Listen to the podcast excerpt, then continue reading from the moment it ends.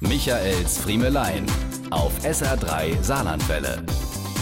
Letzte Woche war ich in Kärnten zum Drehen einer neuen Folge Da will ich hin. Und gleich zum Auftakt hat mich meine Redaktion für zwei Tage in die Einsamkeit der Nockberge geschickt. Im legendären Karlbad auf knapp 2000 Metern Höhe durfte ich ohne Strom, Gas und Heizung eine jahrhundertealte Kurtradition ausprobieren. Das Bad im durch Steine erhitzten Flusswasser.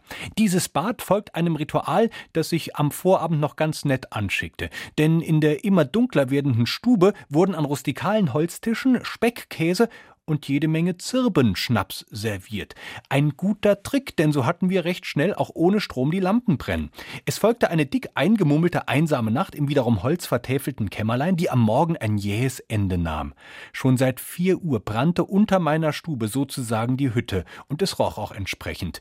Aber wohl geplant. Jeden Morgen spielt sich hier nämlich das Gleiche ab. Hüttenchef Hans-Jörg zündet nachts ein Feuer an, in dem er stundenlang bis um sieben Steine aus dem Fluss erhitzt, sodass diese glühen und knacken.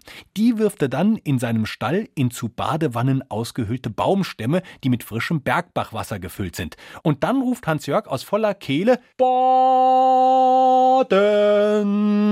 Der Gesang erfüllt die Hütte. Die Kurgäste kommen im Bademantel aus ihren Kammern und schlurfen müde gen Wanne. Dort tauchen sie ein in das mineralische Wasser und schwitzen eine Stunde vor sich hin. Dann kommt Hans-Jörg und fragt, ist kalt geworden?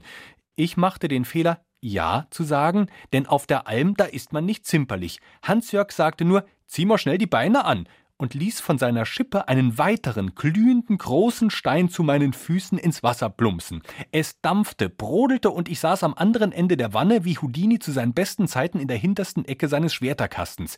Erst nach einer weiteren Stunde trieben mich die Krämpfe aus der Wanne in den Bademantel. Und was soll ich Ihnen sagen? Sie glauben ja gar nicht, wie früh am Tag man schon den nächsten Zirbenschnaps gebrauchen kann. Diese und mehr von Michaels Friemelein gibt's auch als SR3 Podcast.